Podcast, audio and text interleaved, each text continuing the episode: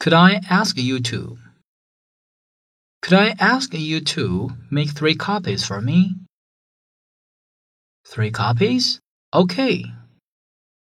Thanks. You're welcome.